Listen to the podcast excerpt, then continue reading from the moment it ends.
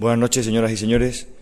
Después de Vicente Verdú, Juan Antonio Ramírez y Vicente Molina Foix, nos acompaña hoy Román Gubén, a cargo del cual estará eh, la cuarta de las conferencias de este ciclo Fenomenología del Pop, organizado por la Fundación alrededor de la exposición Liechtenstein de principio a fin. Si en la tercera conferencia Vicente Molina Foix nos hizo muy conscientes de que eh, cuando éramos pop o en los sesentas eh, la pintura pop o la eh, iconografía pop o el ambiente pop en general no podía separarse del debate político y de los cambios en la forma de vida y de las mentalidades durante los felices 60, lo mismo puede decirse de la obra de Roy Lichtenstein y del arte pop eh, en el sentido de que no pueden tampoco aislarse de la vitalidad de la cultura figurativa en general de los años 60, manifestada en los cómics, en el cine popular, en la fotografía y en la moda, por ejemplo, probablemente las mediaciones que determinan la vida cotidiana del hombre contemporáneo, con, probablemente con mucha más radicalidad de lo que la imagen y la palabra escrita lo han hecho en otras épocas. Y precisamente para hablar de ello hemos invitado como cuarto ponente de este ciclo, eh, y tengo el gusto de presentarles a ustedes y a él de agradecerle que haya aceptado nuestra invitación, al profesor Román Gubern. Román Gubern, barcelonés, ha trabajado como investigador invitado en el Massachusetts Institute of Technology y ha sido profesor en la, Universidad del Sur de California, Los Ángeles, y en el California Institute of Technology en Pasadena. Ha sido, además, director del Instituto Cervantes en Roma. Ahora es catedrático en mérito de comunicación audiovisual de la Facultad de Ciencias de la Comunicación de la Autónoma de Barcelona. Ha sido presidente de la Asociación Española de Historiadores del Cine y, entre otras, es miembro de la Academia de Artes y Ciencias Cinematográficas de España, de la Academia de Bellas Artes de San Fernando, de la New York Academy of Science y del Comité de Honor de la International Association for Visual Semiotics. Entre sus libros figuran Historia del cine del año 69, El lenguaje de los cómics del año 72, El cine español en el exilio 1936-1939, Comunicación y cultura de masas, La censura función política y ordenamiento jurídico bajo el franquismo, la guerra de España en la pantalla, de la propaganda a la historia, el simio informatizado, por el que recibió el premio Fundesco en el año 87, la mirada opulenta, exploración de la iconofera contemporánea del año 87 y, últimamente, el Eros electrónico del año 2000, Máscaras de la ficción del año 2002 y Patologías de la imagen del año 2004. Creo que eh, contamos en la figura del profesor Gubern como uno de los principales teóricos y especialistas del universo audiovisual, tanto de la imagen fija como de la imagen en movimiento, y por tanto nos parecía la persona adecuada para disertar sobre la iconosfera pop. Muchas gracias. Eh, muchas gracias. Yo quiero agradecer a la Fundación Marc esta invitación para estar con ustedes y acompañar, arropar esa espléndida exposición que acabo de ver, que realmente es un lujo poderla tener en esa asequible y ver la obra de un maestro central en la, cultura visual del siglo XX como Roy Lichtenstein. Para entender la eclosión del pop art, hay que recordar el marco teórico en que se produce. Eh, a final de los años 50 y en los años 60, desde el campo de la antropología, de la sociología y de la semiótica, se produce una relectura revalorizadora de la cultura de masas. La cultura de masas había sido hasta entonces una subcultura plebeya, no digna de interés por parte del mundo académico, pero se publican una serie de libros que rescatan la mirada crítica, la mirada culta sobre esta cultura de masas, cuyo eje central es la imagen. Mm, citaré unos cuantos libros canónicos de esta, de esta revalorización. Por ejemplo, el año 57, en Francia aparece Mythologie, Mitologías de Roland Barthes, el mismo año 57 aparece en Francia también eh, Les Star, un estudio de sociología del Star System de cinematográfico por parte de Garmoren. El año 64 mm, irrumpe McLuhan con un libro central en su, en su, reflexión teórica sobre la comunicación de masas que se llama La comprensión de los medios como extensiones del hombre. Al año siguiente, el 65, Humberto Eco publica Apocalípticos e integrados ante la cultura de masas, que es un libro muy influyente, especialmente en España, en donde rompe con esa categoría tradicional de la alta cultura y la baja cultura, el high and low, de la cual me referiré, eh, demuestra que los cómics pueden ser alta cultura, y que en cambio una novela gordísima puede ser eh, pésima cultura. ¿eh? Por tanto, es una convención, el, famoso, el tabique famoso entre high and low que el pop art eh, romperá también. ¿no? Y eso no, no, ocurre únicamente en, el, en, en, Francia o Estados Unidos o Italia. También en España, mm, pese a que España es un país periférico en ese momento desde el punto de vista cultural, les quiero recordar un nombre, que es el nombre de Terence Simosh. Terence Simosh, en la revista Film Ideal, publica tres artículos, un, serial, eh, entre, febrero, entre febrero y septiembre del 65, que se titula A la búsqueda de un pop cinema. A la búsqueda de un pop cinema. Son artículos mm, que hablan de muchas cosas, pero una de las reivindicaciones es la, reivindicación del cinema como forma de, de, de, placer, de hedonismo visual. En una década muy ideologizada, muy bipolarizada políticamente, eh, reivindica el cine como el placer, como, como espectáculo hedonista. Y el propio Terence Simosh, muy poco después, el año 68, publica un libro, hoy, hoy día agotado, que se llama Los cómics, arte para el consumo y formas pop. Arte para el consumo y formas pop. Ese libro, eh, por cierto, mm, he dicho que está agotadísimo, va a salir reeditado muy en breve con un prólogo de quien está hablando, porque su hermana Ana María Mosch lo ha rescatado. Por lo visto, Terencia había ido haciendo anotaciones al margen y, añadidos y revisiones, y aparecerá reeditado en breve, en esa edición revisada, con un título distinto, el título que el propio Terenci le dio, que es Historia Social del Cómic. Pero, dicho, por tanto, lo verán ustedes si, se interesa como historia social del cómic. Pero el título original del libro es, Los cómics, arte para consumo y formas pop. Y en esa década hay dos temas que polarizan el interés de la crítica y de la teoría del arte. El tema del kitsch y el tema del camp. Giro Dorfles, desde Italia, por ejemplo, publica una antología del kitsch, con unos estudios muy sesudos, muy, interesantes. No es el único, pero esta vez el más conocido. Mientras que Susan Sontag teoriza el fenómeno camp, en un artículo famoso, Notes on Camp, Notas sobre el camp, que el camp no sería más que una relectura irónica y culta del kitsch. ¿eh? Una relectura irónica y culta desde, la, desde la ilustración del fenómeno kitsch. Y para acabar con el marco teórico de esta época, de este redescubrimiento de la cultura de masas en torno a la imagen como protagonista, aparece un libro que compila una serie de artículos que es fundamental también, que fue traducido en su día en España, que se llama Aprendiendo de Las Vegas que compila una serie de artículos de los arquitectos Robert Venturi y Dennis Scott Brown. Aprendiendo de Las Vegas, rescata por ejemplo, lo que ellos llaman la arquitectura electrográfica de Las Vegas. Ustedes saben Las Vegas tienen unos casinos en donde el edificio es, pequeñito, es muy chiquito, pero en, la fachada del edificio hay un, gigantesco signo de neón, o un complejo de signos de neón de colores, la, famosa arquitectura em, electrográfica con eh, neones cromáticos, y justamente redimen, rescatan en nombre del simbolismo de las formas, esta, esta nueva arquitectura de Las Vegas que era tenida por, por Kitsch, por Kitsch por Indigna. ¿eh?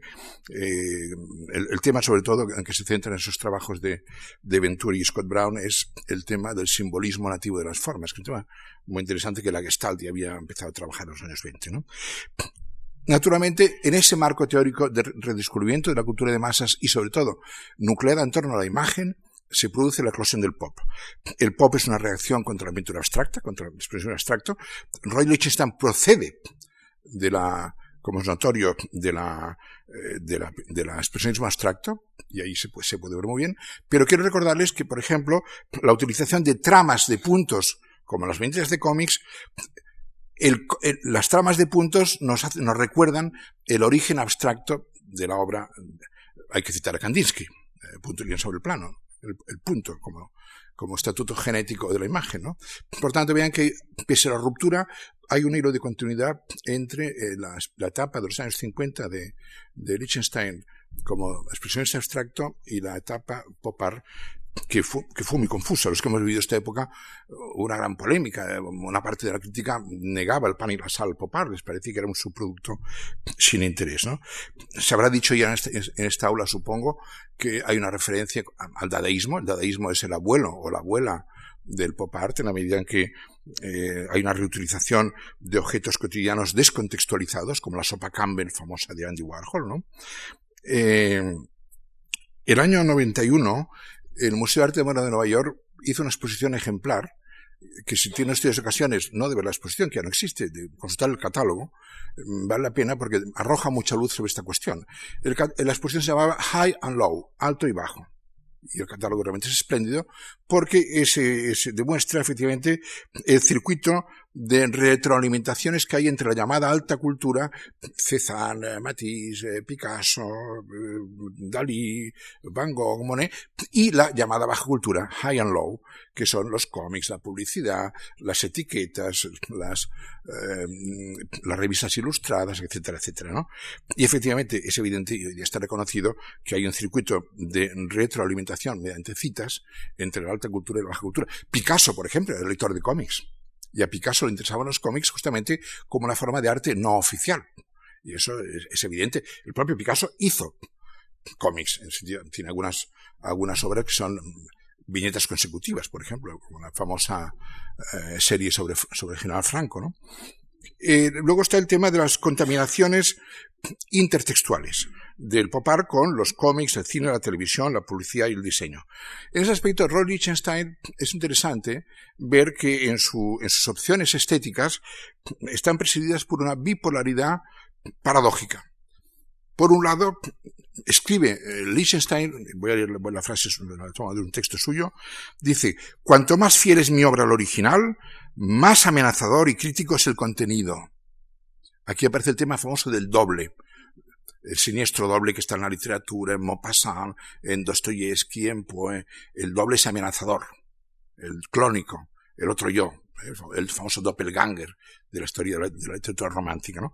Pero a la vez que hace estos, estos, dos, estos clónicos, estos dobles de las viñetas de cómics, al mismo tiempo hace relecturas mm, que hoy llamaríamos deconstructoras expresión que entonces no, se utilizaba. Derrida mm, estaba por nacer, estaba naciendo, ¿no? Por ejemplo, mm, el, Picasso cubista de Mujer con sombrero de flores del 63 es evidentemente es una deconstrucción irónica de los parámetros o del canon em, cubista de, Picasso. Los cómics tienen, ocupan lugar central en esa, en esa iconosfera pop. Quiero recordar que la edad de oro de los cómics eh, son los años 30, eh, Roy Lichtenstein nació el 23, por tanto, vivió como lector infantil y adolescente estas, estas obras maestras del cómic. Él ha dicho alguna vez que los, cómics favoritos fueron de la era clásica Flash Gordon y el mago Mandrake, que no sé si habrá gente en la sala que recuerde la iconografía del mago Mandrake con su traje de, con su traje, con su levita. Eh, era un mago que tenía poderes hipnóticos y Flash Gordon en el planeta Mongo, ¿no? Y quiero recordar, por razones de cronología, la, importancia de, la iconografía de Walt Disney. Quiero recordarles, por ejemplo, que Mickey Mouse nace el año 28. Por tanto, eh, Roy Lichtenstein viene a hacer a, Mickey Mouse, primero en la pantalla, luego en los cómics, en la televisión.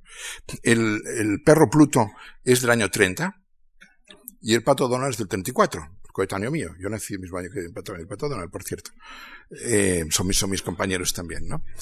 Eh, por tanto, la educación sentimental o la educación lúdica, la educación cultural, de la cultura de masas de, de Liechtenstein y de tantos más, de Andy Warhol y, y, Jasper Jones y tantos más, se hace efectivamente frecuentando la lectura de los cómics. He mencionado a Disney. Les voy a enseñar una paradoja muy interesante. Disneylandia, que se funda el año 55, que es el primer parque temático de la historia de los muchos que luego han seguido y han fracasado, por cierto. ¿eh? Disneylandia, mm, parque temático fundacional en la historia de la cultura de masas, más que por parte de Walt Disney, por parte de su hermano Roy, que era el hombre de los negocios, el businessman era, Roy, el hermano de Walt Disney. Si ustedes, no, hace falta estar en, haber visitado Disneylandia, pero si ustedes la visitan se darán cuenta que este Mickey Mouse corpóreo en tres dimensiones, que es un chico o una chica que se han puesto un cabezón de esos, es mucho más irreal que el dibujo. Pese a ser tridimensional, pese a tener la existencia mm, corpórea. Por lo tanto, paradoja. La imagen, la imagen plana, es más expresiva y eh, tiene más pregnancia expresiva la imagen bidimensional de Mickey Mouse, de Perro Pluto, que no un chico, una chica que se ha puesto una cabezota de Mickey Mouse o de Minnie Mouse, que no nos lo creemos que no nos parece real, nos parece falso. Parece que es una cosa que, no es de recibo. ¿eh? No nos lo creemos. Bien, es interesante esto porque, como es notorio, la primera, el primer trabajo que hizo uh, Liechtenstein con la viñeta fue el año 61, un óleo que se llama Look Mickey, en el cual están Mickey Mouse y, Donald, están, pescando, eh, y la primera exhibición de temas de cómics eh, por parte de Liechtenstein aparece en el año 62 en Nueva York. Hay que escribir este fenómeno de rescate de los cómics en el seno de un fenómeno de legitimación cultural del cómic en los años 60. Los cómics, en Europa especialmente, eran literatura infantil, exclusivamente infantil cosa que no ocurría en Estados Unidos, que el, público lector de cómics era un público intergrupal, interclasista, el, papá compraba el periódico dominical con los cómics, se leían en casa, los, leía él, los leía la mamá y los leía el niño. En cambio, en Europa el cómic estaba en el gueto infantil y por tanto con una consideración peyorativa de subcultura. En cambio, en los años 60 se produce, especialmente en Europa, un fenómeno de, de descubrimiento y legitimación cultural de los cómics. Y aparecen cómics para adultos. ¿Eh? En Europa, Barbarella, por ejemplo, de Jean-Claude Forest, aparece en el año 62, inaugura una saga de las que hemos llamado las heroínas fantaeróticas, fanta de fantasía, eróticas, porque van poco vestidas y son muy promiscuas, ¿eh? esas heroínas fantaeróticas que Barbarella inaugura eh, y, que aparece publicado en álbum, álbumes de lujo, álbumes grandes, caros, el año 64. En Italia aparece Valentina de Guido Crepax, que tiene el físico de Louis Brooks, no sé si alguno recuerda, con su flequillo, no sé si lo recuerdan, que también es un cómic para adultos. Y en Francia, sobre todo, hay un dibujante que procede de la publicidad comercial, que es Guy Pelaert. Guy Pelaert hace unos cómics que ya son referenciales en relación con Popar. Utiliza colores muy saturados, unas formas, mm, contrastes muy, muy, muy vivos. Por ejemplo, en, en Jodel, año 66, Jodel es una, es una fantasía ubicada en una antigua Roma, una extraña antigua Roma que parece un poco Las Vegas, ¿eh? un mundo extraño que se inventa. Eh, aparecen personajes que tienen los rostros de Sylvie Vartan, cantante de moda en la época. El rostro, un personaje que tiene el rostro del Papa Pablo VI, irreverencia, personaje del cómic. Otros tienen las caras de los Beatles. Otro tiene el rostro de François Mauriac, un, respetado escritor católico, ¿no? De modo que ahí hay una autoconciencia y hay una broma, hay un juego, hay un juego privado en donde el dibujante de cómics acusa recibo de la influencia del pop art que está teniendo en tanto que este bucle retroalimentador, ¿no? Y finalmente, el año 67, en París, se produce una exposición el Museo del Louvre, el Museo del Louvre nada menos, junto con el Palacio de Artes Decorativas, organiza una fastuosa exposición que se llama Bande dessinée et figuración narrative, eh, tira dibujada y figuración narrativa, que hasta la fecha creo que es la mejor definición que se han dado de los cómics es la de figuración narrativa. Se ha llamado literatura dibujada, yo creo que la, la más precisa y exacta es el cómic es figuración narrativa, ¿no? Con un catálogo espléndido, por cierto, y agotadísimo, eh, es un inencontrable, yo, yo soy uno de los afortunados que lo tengo, pero un catálogo extraordinario que reivindica la función y el papel cultural del cómic en la cultura contemporánea. Claro, el cómic tiene una centralidad enorme en la obra de, de Liechtenstein, lo hemos visto. Quería referirme a un aspecto que aquí no está presente en, en los cuadros que he visto aquí, por ejemplo, que es el uso de las onomatopeyas. Las onomatopeyas, que tienen una función central en los cómics, son verbos o sustantivos fonosimbólicos. ¿eh? Bang, pum, ring, el timbre, knock, ¿eh? la puerta, knock, knock, knock, knock. ¿eh? Bien. La, lengua inglesa es una lengua muy extremadamente rica en verbos y sustantivos fonosimbólicos, cosa que no ocurre en el castellano ni en el francés. Y el hecho de que las onomatopeyas en las viñetas tienen una dimensión plástica, ¿eh? letras rojas grandes que ocupan toda la viñeta, hizo que estas viñetas no pudiesen borrarse al exportar los cómics a Europa. Se podían cambiar los diálogos, se borraban los textos de los diálogos, se traducían del inglés al castellano o al francés, y, eh, pero claro, si había una viñeta que ponía bang así de gordo, no se podía borrar el bang. Por tanto, los cómics han sido un introductor de todo el vocabulario fonosimbólico inglés, angloparlante, en verbos sustantivos como splash, eh, bang, eh, pum, eh, ring, etcétera, etcétera, que son... Digo esto porque, por ejemplo, hay un cuadro famoso, muy famoso de, de, de Liechtenstein, que es As I Open Fire, que se ven dos ametralladoras, ¿eh? y el bang ocupa la parte alta de la, con una gran centralidad. La onomatopeya pasa a ser, la, la, palabra se hace imagen. Con la onomatopeya la palabra se hace, se hace impacto plástico. ¿eh? Eso es importante. Eh, también eh, frecuentó Liechtenstein, y, y, hay algunas muestras, los tebeos sentimentales femeninos, ¿no? con títulos muy expresivos. Girls Romance, Secret Hearts, Young Romance, y efectivamente hay una serie de obras de Liechtenstein que están inspirados en esa, ese mundo blandengue, rosa, sonrosado, de, de, ternura del cómic, sobre todo para las teenagers, eh, como The Kiss, Años de Dios, No Thank You, eh, Good Morning Darling, eh, hay todo un temario que viene del tebeo sentimental femenino. ¿no? Otro, otra, otra cantera, otra fuente importante de inspiración, la publicidad comercial. En los años 50-60, el color se convierte en un elemento central de expresión en la publicidad.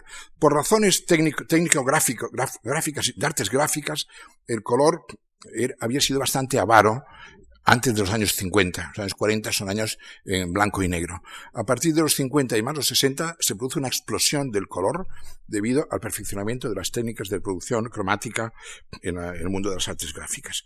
La revista Life, por ejemplo, incorpora el color, Life, que es uno de los fetiches de la cultura icónica del siglo XX, incorpora el color en esta época. ¿no?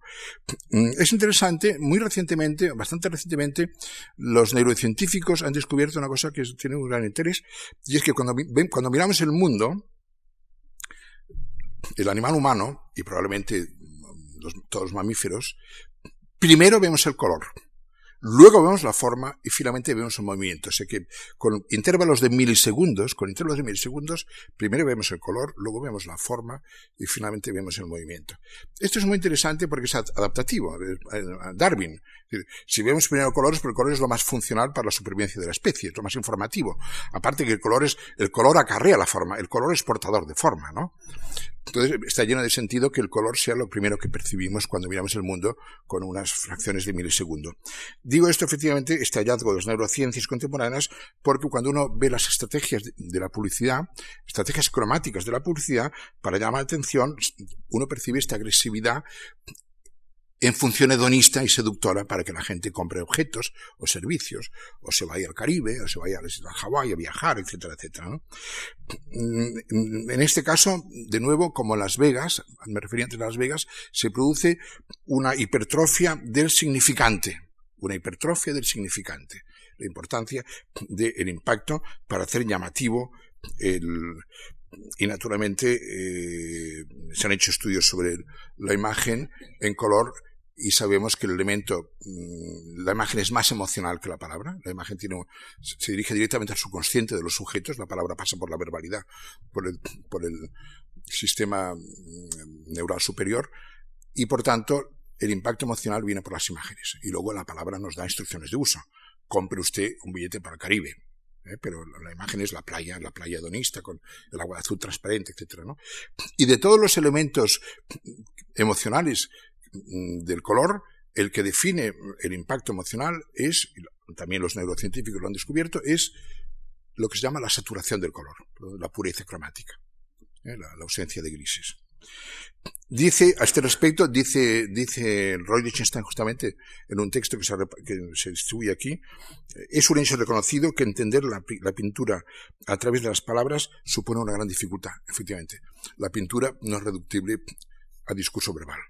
La autonomía de la imagen, la autonomía estética y semiótica de la imagen hace que sea solo aprensible a través de, de su propia presencia ostensiva. Lo otro será un metadiscurso, el discurso verbal será un metadiscurso reflexivo en torno a las propiedades de la imagen, pero la imagen es autoexplicativa y es completa en sí misma. Eh, los años 60 fueron, fue una década icónica, siempre viene la expresión.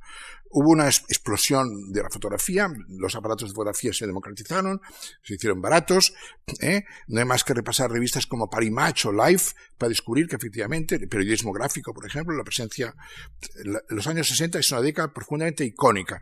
Acaba de descubrirse una película sobre Kennedy, poco antes de su asesinato en Dallas, ¿no? Efectivamente, tenemos imágenes del asesinato del presidente de Estados Unidos. Esto era hace 80 años era impensable, hace 100 años era impensable, ¿no? Por lo tanto, los años 60 es una década icónica.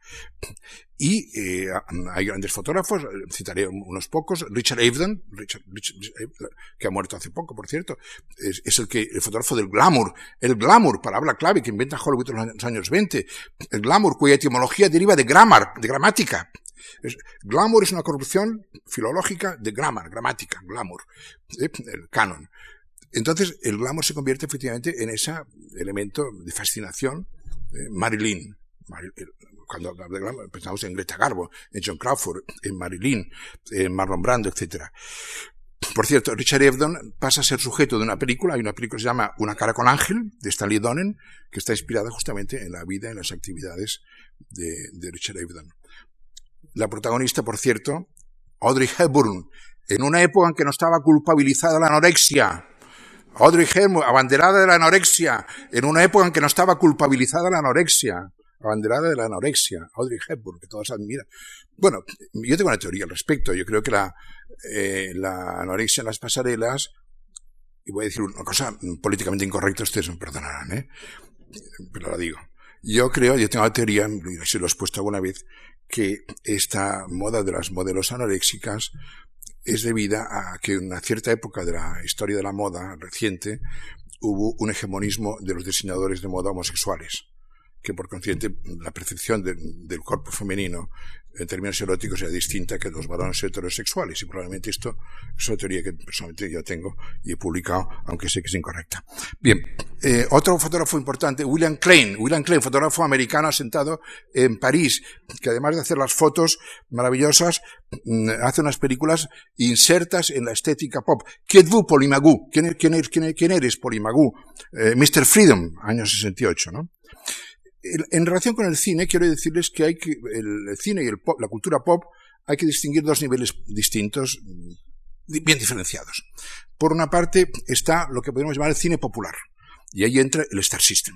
Eh, James Dean, Marilyn Monroe, Liz Taylor, Jane Marfield, Marlon Brando, eh, iconos mitológicos de esta época. Hay que añadir la iconografía musical, eh, Elvis Presley, los Beatles, eh Presley de los años 50, el, rock and roll de 55-56, los Beatles de los años 60. Hay que añadir el cine popular, por ejemplo, la serie de James Bond, que interpreta Sin Connery a partir del año 62. Es una serie paródica. ¿eh? La Guerra Fría ha conocido ha habido todo un cine de guerra fría, de espionaje, de agentes secretos, los, soviéticos malvados, el FBI contra, contra, la penetración soviética en Estados Unidos, los secretos atómicos. Y de pronto, con la distensión entre Kennedy y Khrushchev y el Papa Juan XXIII, de momento coinciden tres polos de distensión política mundial, que es Kennedy en la Casa, John en la Casa Blanca, Khrushchev en la Unión Soviética y el Papa Juan XXIII. Y ese clima de distensión permite que se, se cancele el ciclo de Guerra Fría y entre la parodia de Guerra Fría y, James Bond, agente secreto, es una, una basada en novelas de Ian Fleming, británicas, es una lectura paródica y pop, y pop del espionaje con esas chicas en bikini preciosas, que todas van, a parar a la cama de James Bond, que tiene una mirada seductora fascinante, y esos gaches que tiene, eh, que saca de un bolsillo una cosa que es una ametralladora, que se estira, en fin, ese mundo, una visión paródica del mundo del espionaje de la, de la, de la Guerra Fría que ha entrado en recesión, ¿no? Eh, Hubo un cineasta, hoy día olvidado, pero que tengan más edad lo recordarán, que para nosotros fue el emblema, digo nosotros porque esta, esta, esta vida ha sido mi vida, efectivamente, como decía Vicente Bonilla Foch el otro día, ¿no? Que fue Richard Lester. Richard Lester fue el paradigma, Richard Lester era un director americano afincado en Londres, que fue el paradigma de lo que llamamos en la crítica de entonces el cine TVO. Richard Lester hizo una serie de películas con los Beatles, por ejemplo, que noche la de aquel día, antes de que los Beatles llegasen a España, mm, conocimos a los Beatles por esa película, que no hecho en aquel día, una película totalmente pop. Volvió a, trabajar Richard Lester con los Beatles en la película eh, Help, Socorro, año 65. Pero tuvo otras películas también muy emblemáticas, hoy día olvidadas. El Naki, cómo conseguirlo, que tuvo la, Palma de Oro en Cannes.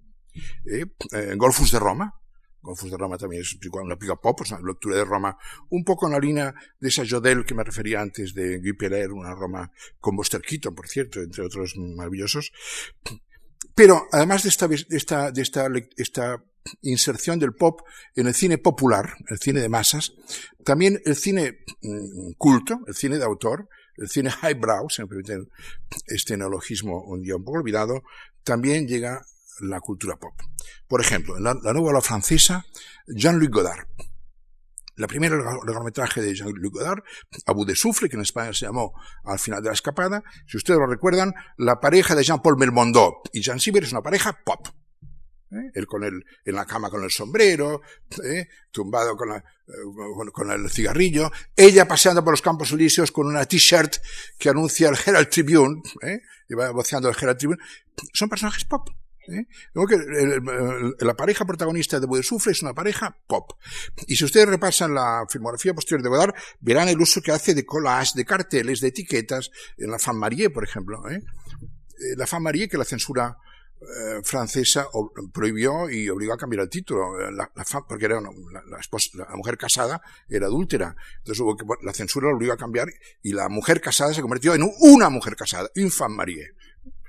Bueno, era un caso una señora casada que era infiel. No era la mujer casada. Bien. Ya ves de la, censura lo, tonta que puede llegar a ser, ¿no? Pero evidentemente, ahí no acaba la, la, el, caudal pop.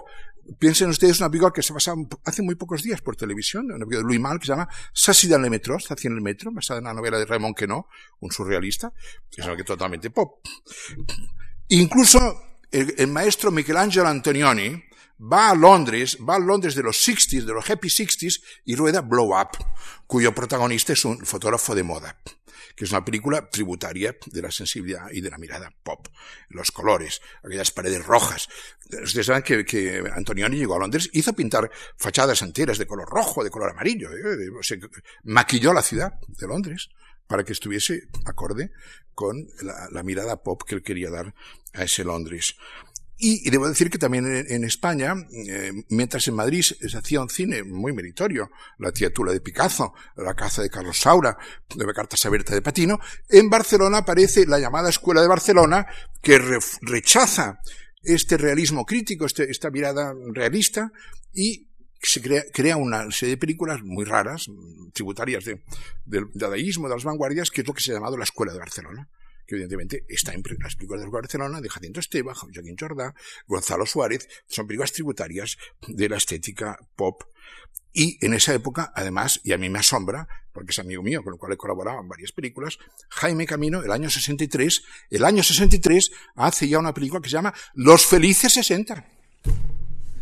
El año 63, Jaime Camino dirige una película que se llama ya Los Felices 60, el 63. Quedan siete años por, delante. ¿eh? Es asombroso cuando no lo considera. Y ha quedado, ha quedado la expresión, los happy, los 60s, ¿eh? los 60. Luego todavía hay que añadir más cosas. Ya sé que todo lo que explico es muy esquemático porque el tiempo apremia, pero mm, la topografía y el diseño como elementos visuales. El pop tiene unos territorios visuales predilectos o predestinados. Por ejemplo, heladerías, hamburgueserías, gasolineras, moteles. Hay un locus propio de, la mirada pop, los que acabo de citar. Heladerías, hamburgueserías, gasolineras, moteles. Se añaden unos nuevos territorios a lo largo de los años 60. Por ejemplo, los drive-in, los cines para coches. ¿Eh? El cine para coches se inicia, se en Estados Unidos en los años 50 Incluso ustedes en Madrid han llegado a tener en algún momento un drive-in, me acuerdo, por las afueras, ya no me acuerdo dónde estaba, lo había visto alguna vez, ¿eh? ya pues, ha pasado de moda esto del drive-in, las parejas iban, a hacer el amor, las parejas jóvenes iban a ver la película que era un pretexto para estar dentro del coche haciendo el amor, cosa muy natural en, en, una pareja joven que, que está en esa privacidad del automóvil, ¿no? Eh, nuevos territorios pop, los drive-ins. Los cementerios de automóviles signo de la sociedad opulenta. Las discotecas. Su producto del microsurco, la pared del microsurco permite efectivamente una nueva industria de amplificación de sonido, una nueva industria musical que genera el nuevo templo de la modernidad, que es la discoteca. Es el gran templo de la modernidad. Y sigue siéndolo. Y suerte de la discoteca. Porque si no, los chicos estarían, y las chicas todo el día eh, enganchados a Internet, ¿eh? sobre todo en la discoteca. Pueden fugarse de Internet, irse a tocar un poco físicamente, porque la gente tiene que, tiene que estar en contacto físico y tocarse, y que los cuerpos tienen, están hechos para ser tocados y tocarse, ¿no? Suerte, se escapan de la pantalla de Internet y van a la discoteca y entran en interacción física. Menos mal. Larga vida de las discotecas. Eh, por tanto, hay un tema fundamental que es el pop como entorno visual y como escenario global. Miren ustedes, el año 2001 el Centro Georges Pompidou de París mm, hizo una exposición muy impactante, yo, la visité, que se llamaba Les années pop, los años pop. Y eh, yo fui a visitarla y me quedé muy impresionado porque el, diseño de la exposición, que era muy, era muy inteligente, era no el pop como como objetos, sino los entornos pop, el, pop como escenario. Y ahí, al entrar en ese escenario, veíamos ceniceros, despertadores, cortinas de, ducha, corbatas, sillones, sofás, lámparas que remitían a la cultura pop, en los entornos pop para mí fue una experiencia tremenda, porque eh, esta es su vida, ¿no? Yo entraba allí y decía, pues esto, esta Marilyn, es que nos presenta Marilyn como una cosa, como si fuese un Rembrandt, ¿no? O, una película de Godard. Y veías allí los niños de 10 años de colegios, cogías la mano, los chicos, las chicas de 10 años y la maestra, como si fuese un Rembrandt, ¿no? Explicando Marilyn y tal. Eh, para mí fue una, experiencia tremenda, porque me, me convirtió en un anciano de pronto, ¿no? Pensé, un anciano multisecular, ¿no? Sin Marilyn y, y Godard y las, y los ceniceros que tenía mi amigo Oscar, Oscar en su casa, el despertador que tenía tal amiga en su casa, etcétera. Esto ya es pieza de museo, es la cultura pop, el, el, mundo objetal, el mundo objetal pop, ¿eh? esa escenografía, ese entorno visual que era efectivamente la materia prima de esa exposición del Pompidou, que fue los años pop, que por cierto también les recomiendo que vean el catálogo porque es muy interesante, ¿no? Eh, las piscinas, David Hockney, no sé si se les suena, el mundo de las piscinas, el splash, Ahora a través de los ves el splash. Tiene una, una, película que se llama Bigger Splash, eh, David Hockney, Bigger Splash. Por cierto, un manifiesto homosexual. Luego hablaré del tema, de tema homosexual. Eh, los, los, automóviles aerodinámicos americanos, cuando la gasolina era tan barata, ¿no? Esos los Buicks y los Chryslers, esos aerodinámicos, palabra que se ha perdido. Ya nadie habla de lo aerodinámico. Años 50-60, aerodinámico era una palabra cliché, mágica el aerodinámico. En España teníamos otra que era el AIGA. El AIGA porque un, un, un nuevo rico palurdo fue a un comprador de coches y de coches dijo, deme el más bueno que haya. ¿Eh? De ahí quedó. No, es el origen de la palabra AIGA, es ese que un palurdo fue a comprar un coche de mucho lujo y le dijo al, al vendedor, deme el más bueno que haya. Y ahí quedó, aquí quedó la palabra AIGA para designar el coche americano, este grande y tal, ¿no? Bien, lo aerodinámico, palabra clave en esta época, que era símbolo de modernidad, de modernidad, ¿no? El Buick, el Chrysler. los mobiliarios, las fibras plásticas, el metacrilato. Eh, hay una pica Woody Allen, que no sé si ustedes la recuerdan, en que bajan al infierno y uno dice, y aquí está, hay unos tíos ensartados, más con las llamas, dice, y aquí está el inventario metacrilato. pues, eh, efectivamente, pues es, el metacrilato, ¿eh? el colorismo, la revalorización de lo popular, de lo plebeyo, del gusto chillón, de los colores saturados, que antes me refería, ¿no? Por tanto, por tanto, y finalmente ya, para ir acabando, el tema de la sexualidad. Los Happy Sixties fueron los años de la liberación sexual. Eso en todos los libros, espero que nadie se escandalice por lo que voy a contar, ¿no? La píldora Anti-baby, la píldora anticonceptiva, libera la sexualidad femenina del imperativo reproductor. Y el sexo pasa a ser placer y no imperativo reproductor. El impacto de la píldora anti-baby que mi generación ha vivido, mi generación y mis amigas de mi generación han vivido. ¿no? Por tanto, este hedonismo que está en la base de la filosofía y de la mirada pop entra también en la vida cotidiana. Se habla de la revolución sexual, ¿eh? se, traduce de nuevo y se, se reedita un olvidadísimo psicoanalista vienés que murió en Estados Unidos llamado Wilhelm Reich. La función del orgasmo, no sé si alguien recuerda, eh, Wilhelm Reich. ¿eh? De pronto, porque era un, era un, marxista freudiano que ligaba la revolución sexual tema del 68, ¿eh? 68, mayo de París, París. La sexual, la revolución política, ¿no? El famoso tema de la liberación del cuerpo, ¿no? Y efectivamente, efectivamente, irrumpe como emblema icónico de este nuevo escenario hedonista, Mary Kwan con su minifalda. Carnaby Street, Mary Kwan y la minifalda, que es un emblema de la nueva identidad femenina. Ahora que se habla tanto de identidades, eh, identidad femenina. Las jóvenes chicas con la minifalda. La minifalda es una forma de manifiesto o de, de autoafirmación, de autonomía erótica. ¿Eh? la, importancia de la minifalda. Bien, es verdad que la, moda femenina, como todas las modas, en arte, en pintura, en todas las artes, es pendular, ¿no? Es decir, que cuando, cuando ya todas las chicas llevan minifalda, entonces ha de salir el contrapunto renovador y aparece la falda country hasta los, hasta los tobillos. ¿eh? Y cuando todas las chicas llevan falda country hasta los tobillos, ha de renacer, porque es la pendularidad famosa, cuando algo se difunde mucho, deja de ser moda. ¿eh? Moda, moderno. ¿eh? eh cuando Hitler condenaba el arte de vanguardia, lo condenaba en, en, virtud de esta cuestión, el famoso arte degenerado, el famoso arte degenerado. ¿Por qué era degenerado? Porque el arte de vanguardia era un arte moderno, es decir, arte de moda. Y lo modern se convierte a cabo de un tiempo en un modern, en no moderno. Lo moderno se convierte a cabo de un tiempo en no moderno, un modern. Los ciclos, falda corta, falda larga. En general.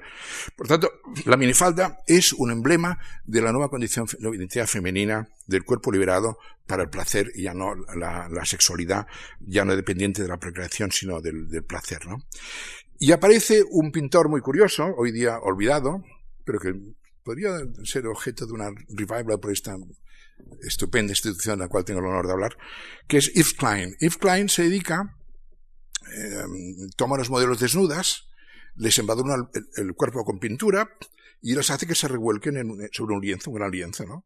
Entonces, las manchas, los colores de la, pintura son estampaciones anatómicas, si se me permite la expresión, de cuerpos femeninos entintados. eso, está muy ligado a, la cultura del happening, la cultura del happening, Alan Capro, la cultura del happening es uno de los elementos parásitos en la, de la cultura pop, el happening. ¿eh? Hoy día, pues ya, hoy día le llaman performance. Es una derivación un poco bastarda. El happening tiene un elemento lúdico que no tiene la, la, performance. Un elemento de improvisación venía más o menos del surrealismo, era un post-surrealismo, etcétera, etcétera, ¿no?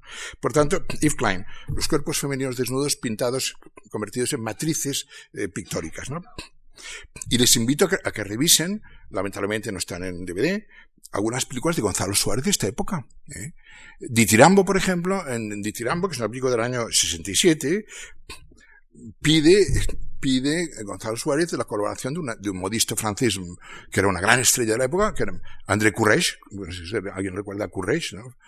Y en la película de, de Tirambo verán ustedes que las chicas, salen las chicas con unas gafas futuristas, futuristas con el criterio de la época, me refiero, ¿no? Hay unos trajes que parecen de marcianas, ¿no? Por tanto, hay toda una elaboración del cuerpo de la mujer en, en, en, en ese sentido y un nuevo discurso que no tengo tiempo de hacer ahora mismo, pero que va ligado a esta cuestión de ese hedonismo de la cultura pop en general.